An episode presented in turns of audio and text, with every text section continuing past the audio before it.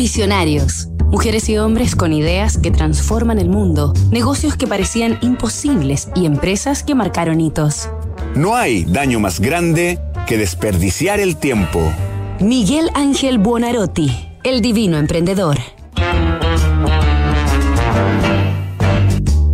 Esta semana en Visionarios estamos recorriendo la historia del genio del Renacimiento, Miguel Ángel Buonarroti, autor de obras tan maravillosas, emblemáticas y diversas como las esculturas de El David y la Piedad, los frescos de la Capilla Sixtina o la cúpula de la Basílica de San Pedro en el Vaticano.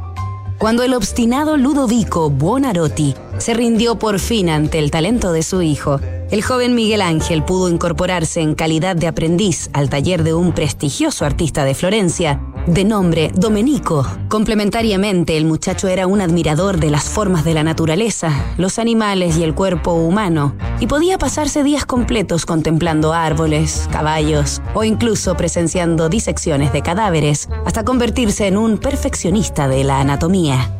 Pero en 1490, a los 15 años, Miguel Ángel dejó de asistir sorpresivamente al taller de su maestro. Lorenzo de Medici, nada menos que el gobernador de Florencia, también conocido como Lorenzo el Magnífico, había sido atraído por el arte del joven prodigio a través de la escultura de la cabeza de un fauno y había ofrecido a Miguel Ángel un salario y una habitación en su palacio, transformándose de esa manera en su primer mecenas.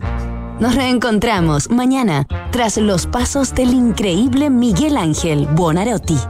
Disrupción tecnológica, cambio climático, modificaciones geopolíticas, crisis social, efectos de COVID-19. ¿Y qué pasa si miramos el contexto desde un nuevo ángulo?